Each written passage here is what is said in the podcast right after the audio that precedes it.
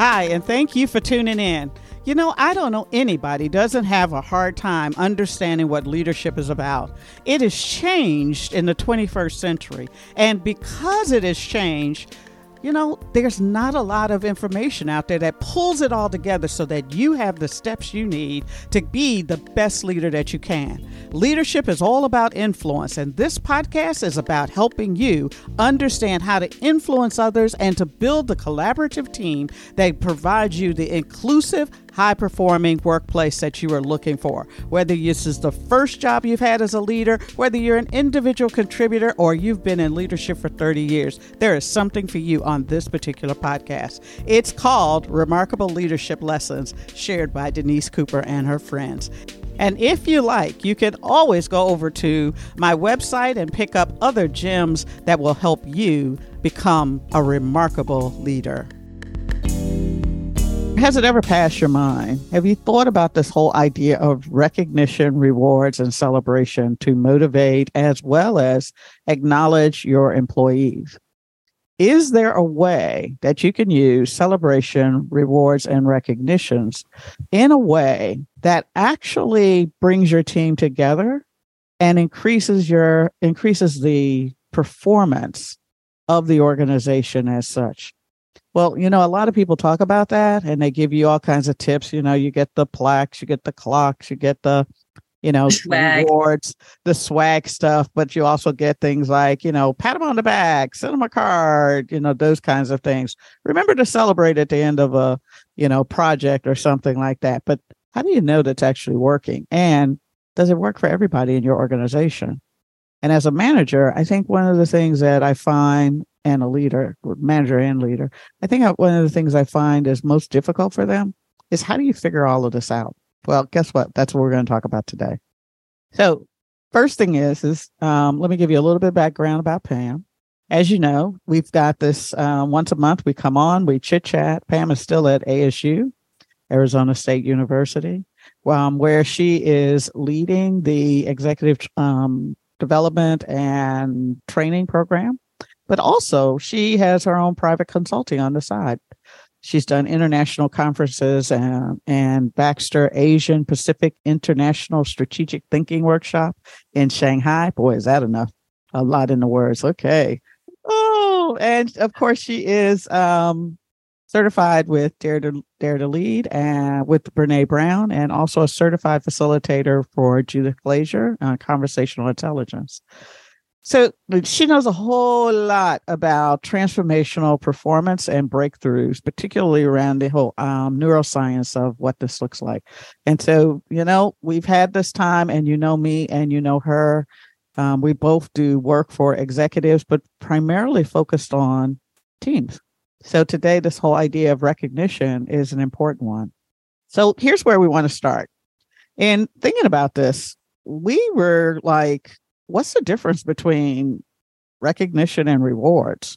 And then how do you tie this thing celebration in? So, Pam, tell me, what do you think the difference is between recognition and reward? Okay, so for me, of course, I have my athletic background on top of all of this that I kind of look at is um, recognition is being highlighted for something you did oh my gosh you set a new record or you did this or it's it's a very kind of specific thing that somebody's done and you can recognize. Rewards um, in business also take on sometimes the financial like if you do this you're going to get a bonus right? Or you're going to do this and you get tickets to the theater or you know however they set up. Reward to me sometimes becomes monetized in business or it becomes the big plaque on the wall.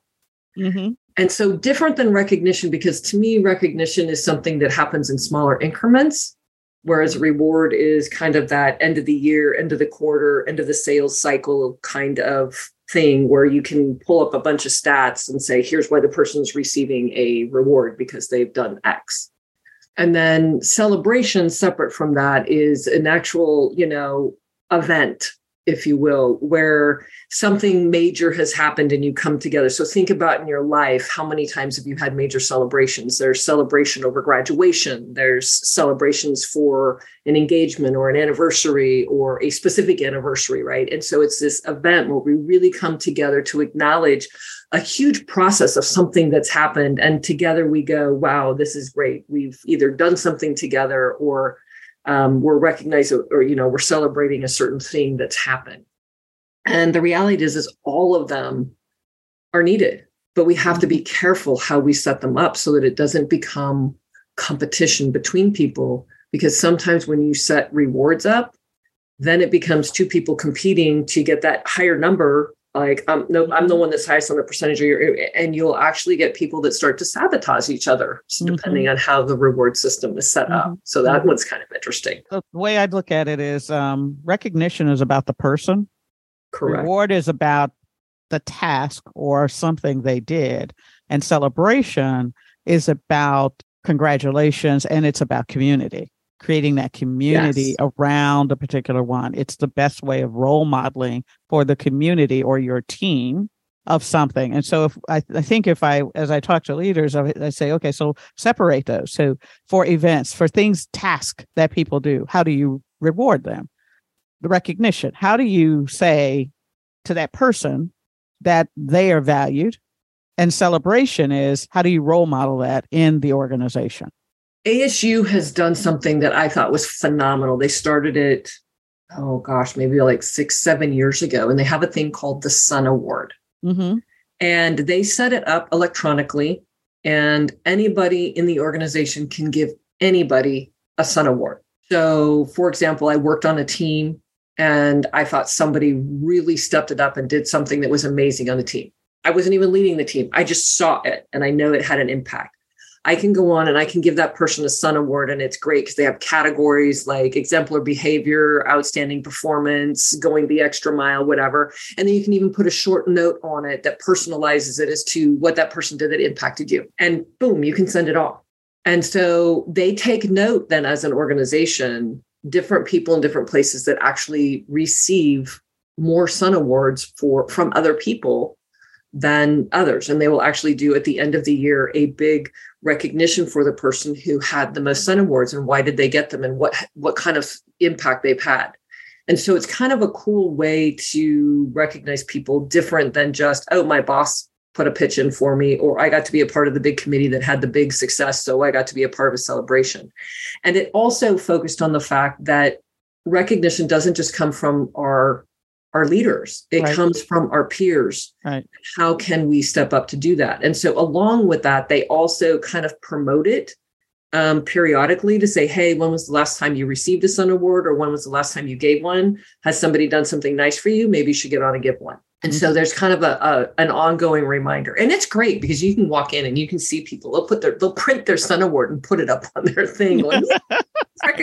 and you know, to me, it was the greatest perk in life to get a Sun Award. You know, it's like that personal note that somebody actually like saw what I did and recognized it, and that gives you the warm fuzzies to know you're recognized by your peers. And so recognition is huge and sometimes it's simple you know it's the boss coming up after you've really put in a long day and saying hey god i, I just wanted to know that you mm-hmm. i saw how much work you did and that this was really important you know it's a, a personal saying or it's the something and i literally have what i call my thank you board over here mm-hmm. and so when i would do events or something and someone would send me a hand personalized thank you note i would add it to that board and when i hit my slumps and this is why it's so important you're going to hit periods of time where you feel like, God, I'm not doing anything or I'm not successful. And I look over at the board and go, no, you've done lots of things. And yes, you have been successful and just keep plugging because it'll, you know what I'm saying? It just gives you mm-hmm. that something that says, even though I'm here, I've got something that reminds me of the fact that I've done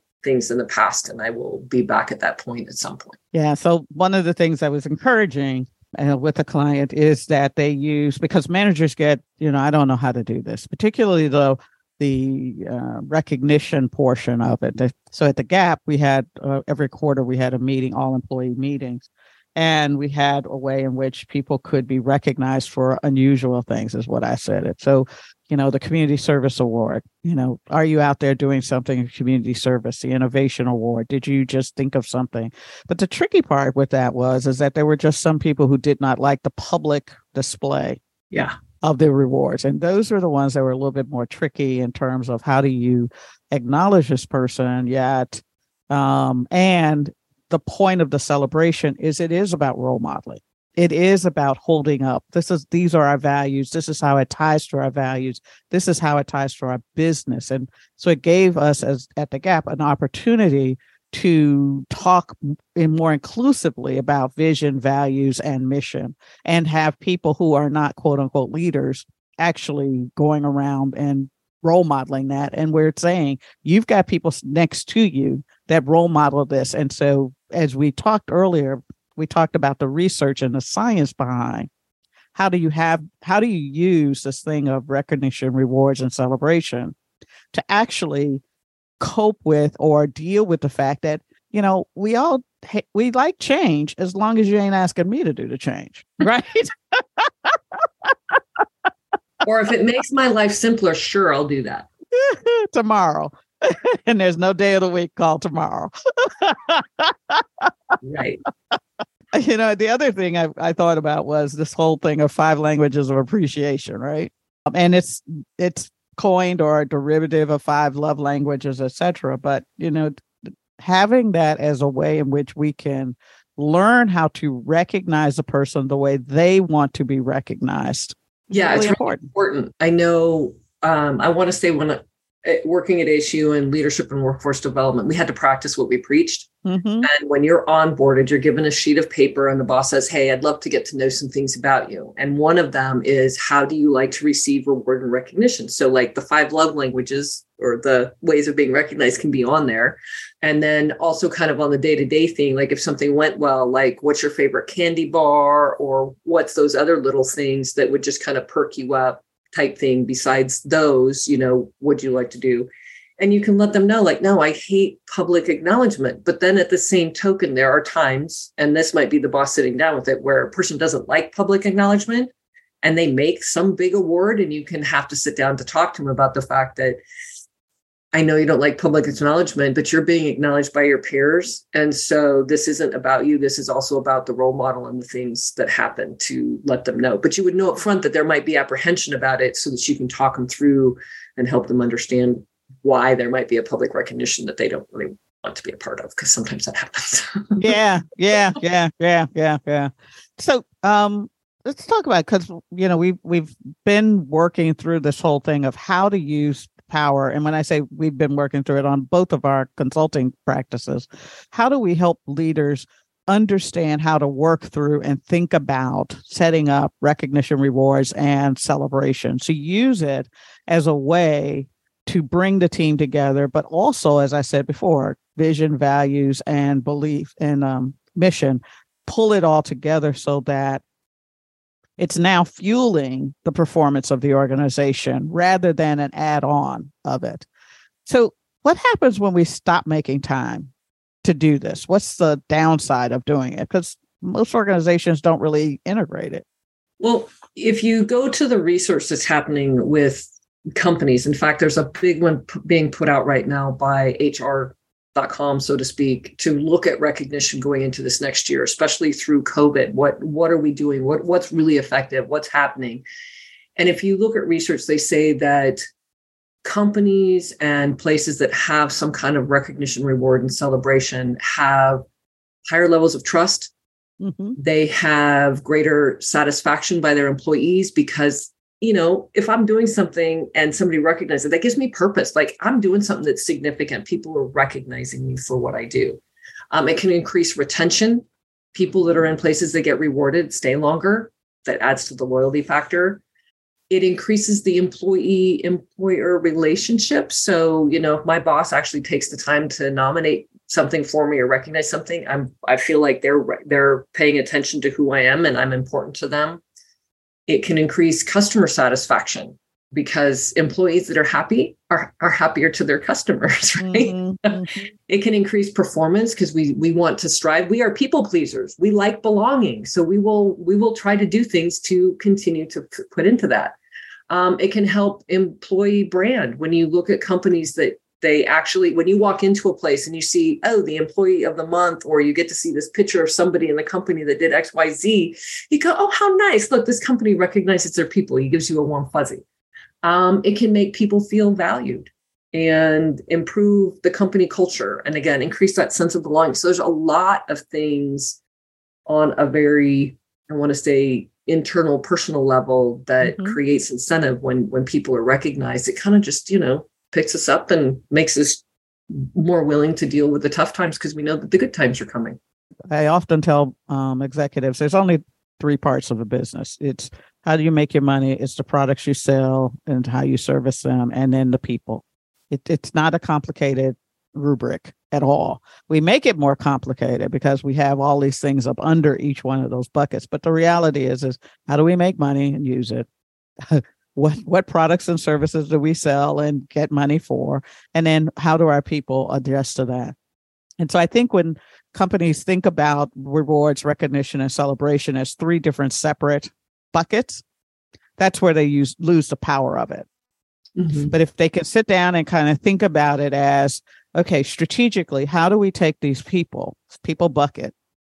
And through individual individual um, actions group actions, teams, or departments. And then um, the last one being as a company, how do we role model and create the community where the community begins to shape? That's what culture is, right? Mm-hmm. Behavior. When you start thinking about it from those three levels and pulling the two, the three of them together, I think in many ways you you get the power of how to do that. It also I've found that even when you are not a good manager, like you're just rough and gruff and or you know you're somebody who can't handle conflict and stuff people will forgive you if you can work with this idea of recognition for them.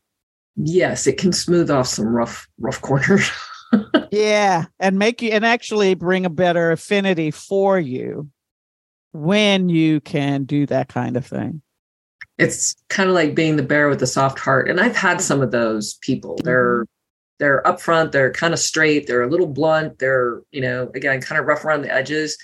But when you get recognized, it's almost that part that goes a little bit deeper. And it's like, oh God, they actually really care about me as a person, even though they might be a little bit coarser, whatever, on kind of interaction. And so it creates a deeper connection when we do that. So speak yeah. more because I know we mentioned a little bit about the the five, so to speak, ways of recognition. I want to make sure that you actually highlight. We've talked about it, but state. What are they? so the first one is words of affirmation. You know, and that's using words. So you praise accomplishment, you affirm a person's personal character. Um, how do you do it one on one? Sometimes in front of public, uh, in front of other people or in the public, whatnot. Yep. Or it could be a, a handwritten note. Um, simple, simple note. Yeah, yep. that's exactly right. The second one is acts of service providing assistance. It's asking, how can I help you? How can I be of service to you? Um, making sure your own stuff gets done. So if you say you're going to do something, do it. Oh, novel thought. Can I add one on that one? You. Yeah. Because the access service is sometimes hard to think about because some people aren't naturally intuitive to go, oh, how can I help you today? Um, in our team, we mm-hmm. used to mm-hmm. have a board, and at different times, we all had different events or we had certain things that would really draw a lot of our time and be kind of stressful. And so when we would enter one of those weeks and we had just a stand up meeting and people knew it was our tough week, the question was, how can we serve you this week? Because it's your turn to be served.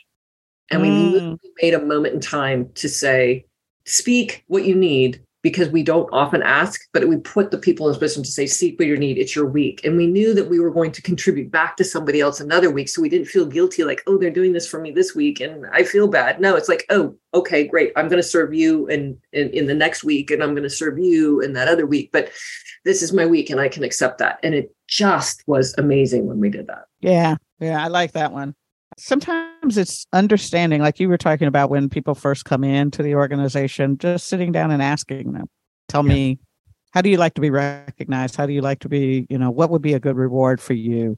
And you know obviously people are going to jump up and say money. Give me a raise give me a raise give me a raise give me a raise right?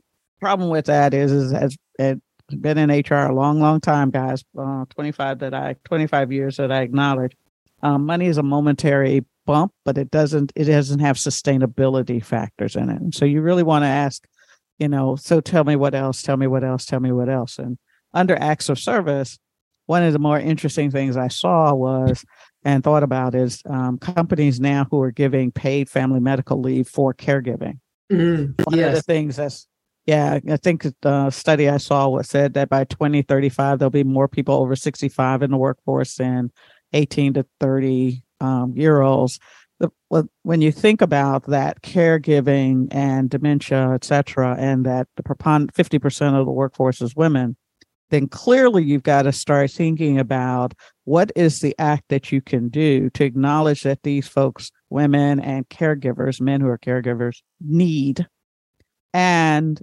offer that. And so we, instead of just having sick days, how about, you know, um, I think it was uh, I can't remember the na- the state, but there's a couple states going for 12 weeks of family medical leave paid. Mm. Um, and a lot of companies can't afford that, but you probably could carve out five days.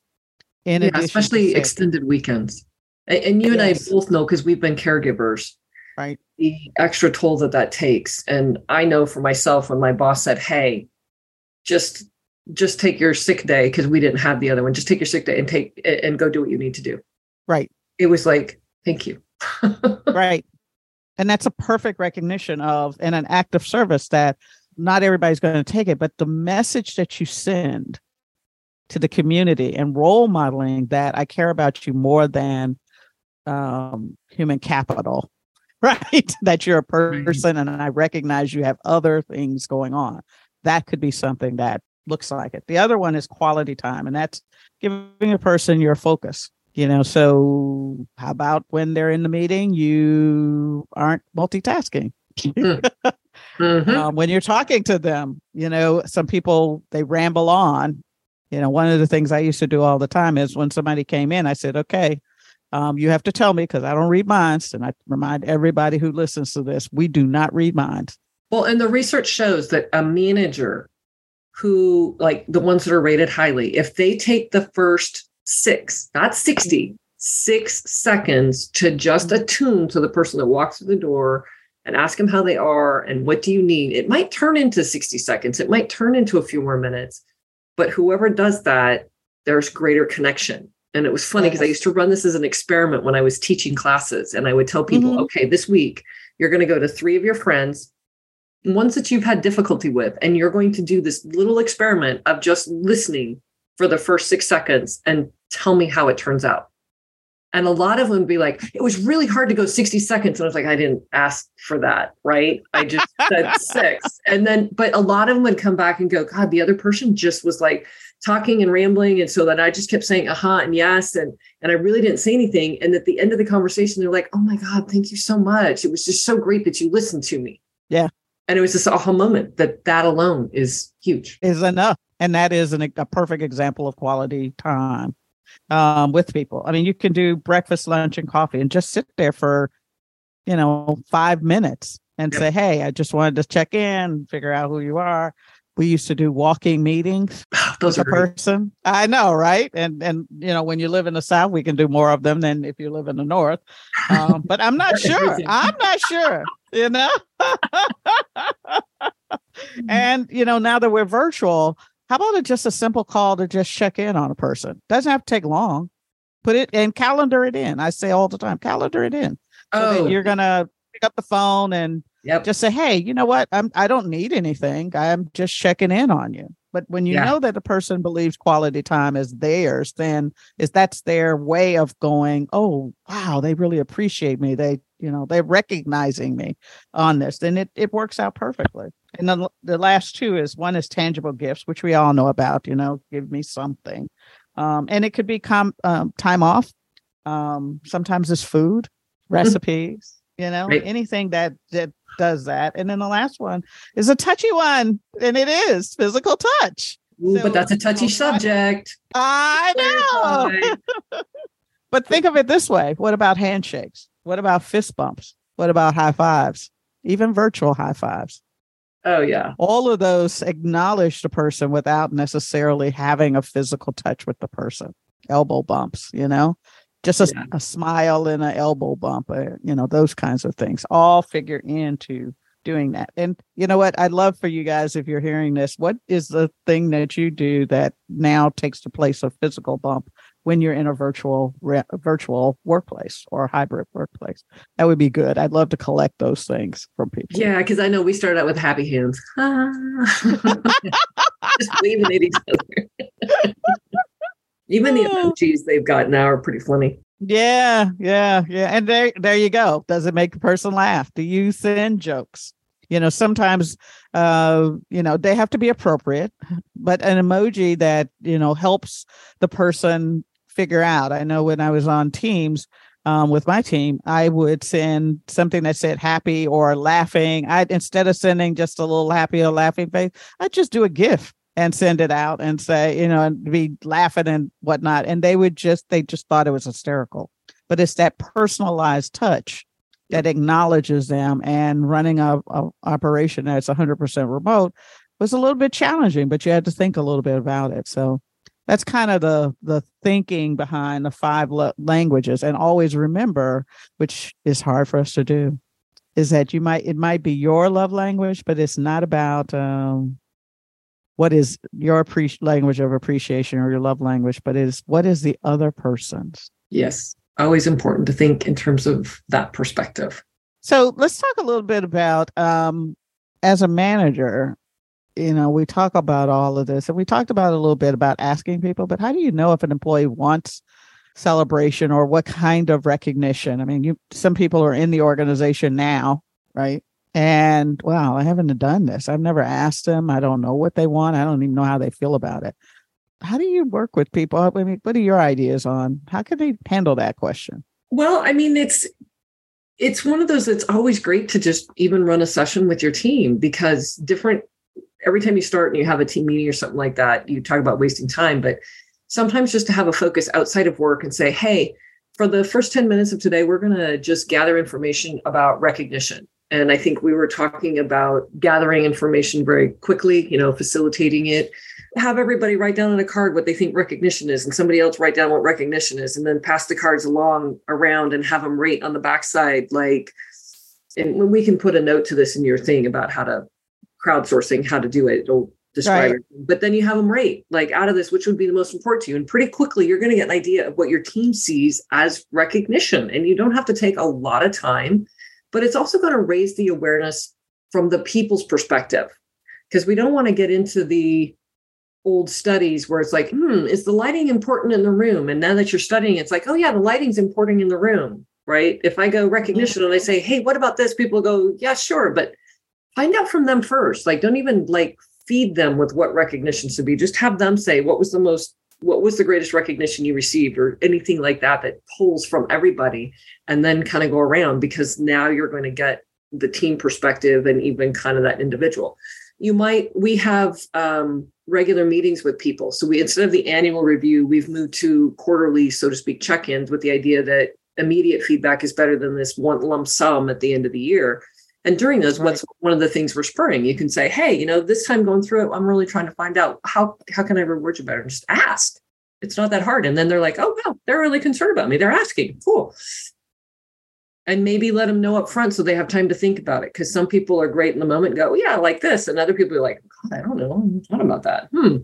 Yeah, yeah. But that way they have a chance to think before they come into the meeting to you know yeah. recognize how have I seen recognition, what has really made an impact to me, and then then it creates a great discussion. Yeah, and I love the crowdsourcing idea, but um, because it's not just about directly doing it for recognition and rewards but it's also good in terms of just doing it every now and then so that your folks go first, put it on cards. And if you're on Zoom, you can use the whiteboard on it to, to make it more interactive mm-hmm. um, for them. Um, but it, it also sends a signal that your opinion's important. And it raises awareness for the whole team from the whole team. Yeah. Like, oh, I can recognize somebody by doing this, or oh, wow, I wouldn't have thought about doing that. And so it almost creates that not just boss recognition, but how can we recognize each other? As well as the feeding off of it. Oh, you know what? I didn't know. I, I think I would like to be recognized that way. Yep. And now you have a way of saying, oh, you know what? I like Pam's idea better than I like my idea. I, that's kind of what I want to do because sometimes we don't know how we want to be recognized or rewarded. So we gravitate to the things that are easiest, you know, for right. us to do. Yeah, I'd, I'd, like for you to acknowledge me when what really I would like to have, or what's more meaningful for me, is that, you know what, every now and then you just check in. I had the great one this holiday. They let me go back live since I'm always remote, but they pull people in for that, uh, you know, opportunity to be back together but my one of my bosses has her passion of cooking bread and mm. for this mm. meeting that we went in she made everybody she made loaves of bread they were sitting on a table she didn't say anything but she had loaves of bread she had um, homemade jam. And, and this year the business is sponsoring um, businesses led by women. They found different businesses in the area that sold homemade spread from women businesses. And there's all these different spreads. And you could go in and they just said hey just because you we want to know that you're special you can pick whichever style of loaf of bread you want. They're handmade blah blah blah. And then you get to take a jam and and then there was a gift card or something so you could go down the, the thing and just and i was like oh my god that was just so awesome yeah and just i mean peeling back just the layers on that right one is 50 51% of the workforce tends to be women even no matter what but the fact that you focused on going out women's businesses uh, and then brought it in sends a message about who you support mm-hmm. and how you think about how we support our community and um, you know it's a great dei diversity equity and inclusion message in terms of doing it without being over the top I was just, uh, to me, it was just inspirational all the way around. It was like, oh, and, and of course, the bread was really yummy. so when you got back, you did a little uh, uh skiing, right? to burn that off. you know, last month um, we talked about how important it is to set realistic goals to avoid shaming. How would somebody think about what's a realistic goal for me? Not there's some study that says you ought to do it five times, but how does somebody think through that um, so that they really begin to think about what are the things I could do and how do I make that happen? What do you what do you think about that? Well, first of all, sometimes we have this, oh yeah, I want to do it, you know, the New Year's resolution. Yep. And then we do it the first month and then it disappears. yep. Yep. so this yep. has to be something that we're going to do as a small increment and we should state it as some behavior outcome like on the first Monday of every month, I'm going to make sure and put it on the calendar and you put a time slot on the calendar that's reoccurring. So you always have it there. I'm going to take time to recognize at least one employee for something, and that you sit down and you purposely make that time, set that time aside, and say, "Here's I'm going to at least think about this topic, and I'm going to send the personal note." But what it's what's what is resonant with you. So, like my boss who made bread, I'm not going to go bake bread for everybody. That's not me. But I can think about something that is my warm fuzzy that I like to do, and how can I incorporate mm-hmm. that into something that I might do mm-hmm. in that note or that extra something. But if I purposely set out that this is a behavior that I'm going to do, this little tiny habit, and I'm going to do it. Or you might sit down and go, every time I have that one meeting with a person, like their big kind of quarterly review or whatever, I'm going to make sure I set enough time aside before that meeting that I can think of at least one or two things that I appreciate about it. And I'm going to start the meeting out by saying them not a big thing it's a little thing but it's again making that note and then even putting it like wherever you whatever you make up your review sheet or whatever you actually put it on there so you know i i had to fill this in when i go meet with this person mm-hmm, mm-hmm, mm-hmm. but it's it's again it's got to be something that resonates with you it's got to be simple or we're not going to do it and then it has to be something that we take as a small habit and we tie it into something that we're already doing because yeah. we are more likely to do it than if we go I'm going to throw a big event at the end of the year and yeah. not not as likely but just that steps. the little small steps. And as we do those little small steps okay we're going to have in the next meeting this month or we set off to do every 6 months or whatever we're just going to talk about recognition and just bring up the topic and talk about it. But again a small baby step something that sounds realistic that resonates with who you are and you go, I could do that. So write it out as a specific behavioral task that you're going to do, not this lofty goal. I'm going to do it 10 times this year. No, because then we're going to beat ourselves up. I only got to five. No, just simple task, add it to something you're already doing, and then do it. That's a good one. I like that one.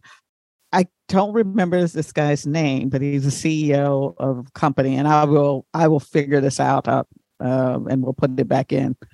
But his thing was there's all kinds of times during the day, so that you know you're going to be perturbed, you're going to you know not feel good, and there's always that meeting where you think it didn't go well and you're angry about something. And his was focused on his own gratitude. So this is what I loved about it. How do I make myself feel better about mm-hmm. this? And he said, if I come out of a meeting and I don't feel good, I'm angry, I'm tired, I'm frustrated, whatever it is, I'm going to send three emails of gratitude to somebody. I love that. He said, never, yeah. He said it it helped them and it helped me because you cannot still be angry after you've seen and worked through the idea of appreciation. And his whole statement was the perfect way of setting a goal. If I'm feeling angry or sluggish or sad or not fulfilled, frustrated, I will send out three emails to people in the organization saying, I appreciate you, not for what you did, not for something that you had to look for, just I'm thinking about you. I really appreciate the fact that you showed up for work today. I appreciate who you are.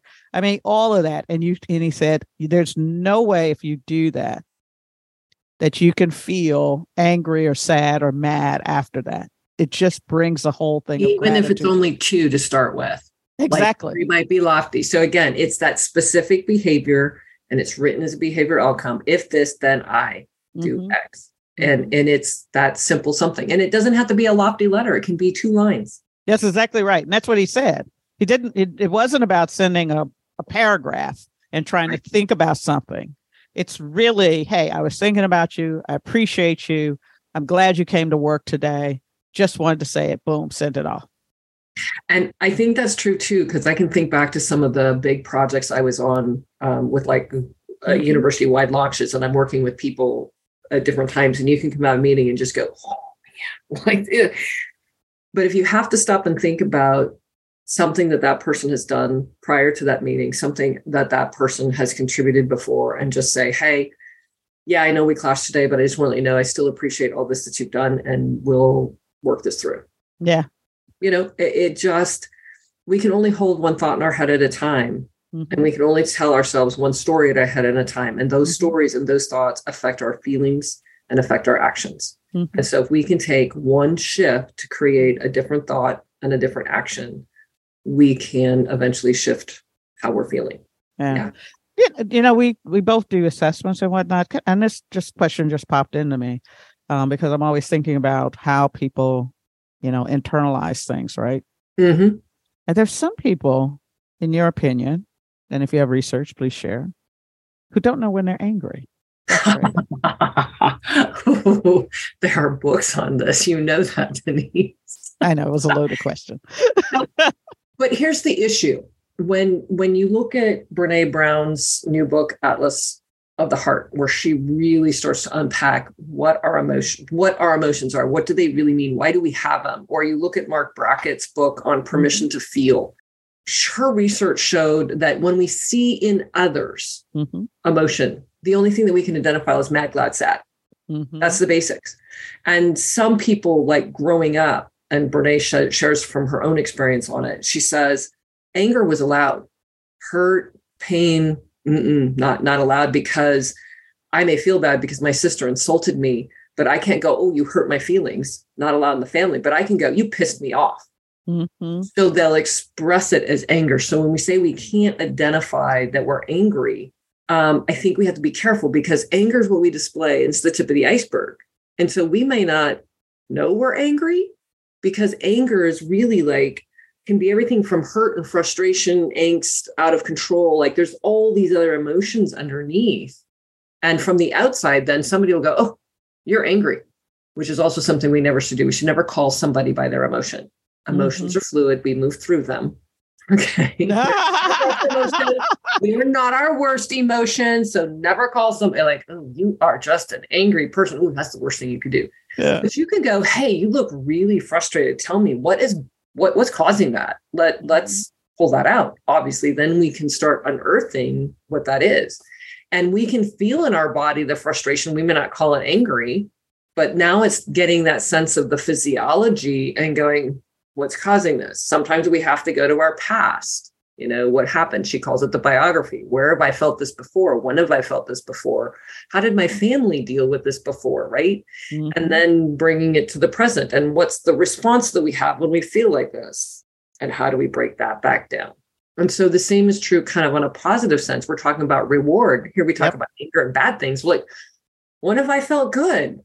You yeah. know, I did an activity the other day where I started talking about, you know, emotions that get us excited. And everybody instantly goes to the bad ones. Well, yes. Talk about when was the last time you felt joy? When was the last time you really felt, you know, happiness? You know, and joy is kind of fleeting, it comes and goes. Right. If we don't think about what even brings about the positive emotions, we can't bring it about again because there's like things that happen that lead us to experiencing that. And what is it for us? And mm-hmm. sometimes we have to step back and think about what brings me happiness, what mm-hmm. brings me joy, what what brings me into a state of gratitude.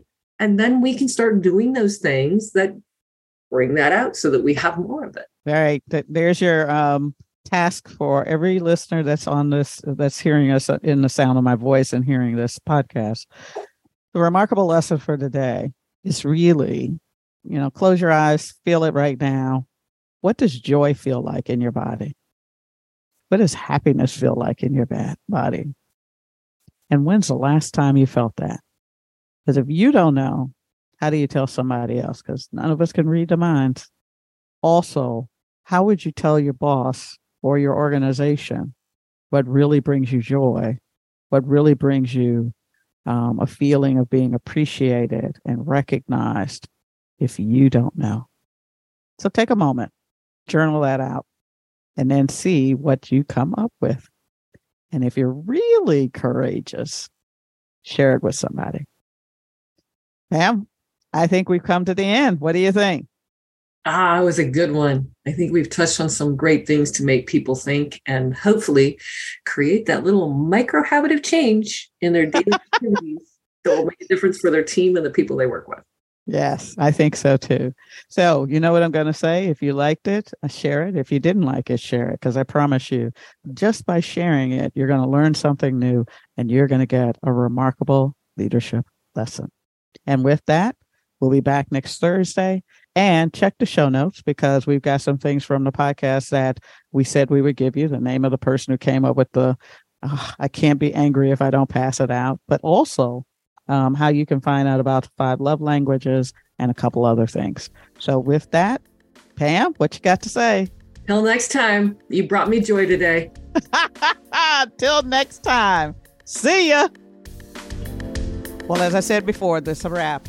Hey, thank you so much for following me. And if you really, really want to make things better and help me get the word out, please go like this wherever you're listening to your podcast. Follow me on LinkedIn, Instagram, and Twitter. All of that's in the show notes. And for doing that, go to my website and click on the uh, network, and you'll be able to get some free gifts that will help you figure out how to be the best leader that you can be as I always say, if you like it, share it. If you don't like it, share it because I guarantee it will definitely help you become the most remarkable leader you can be.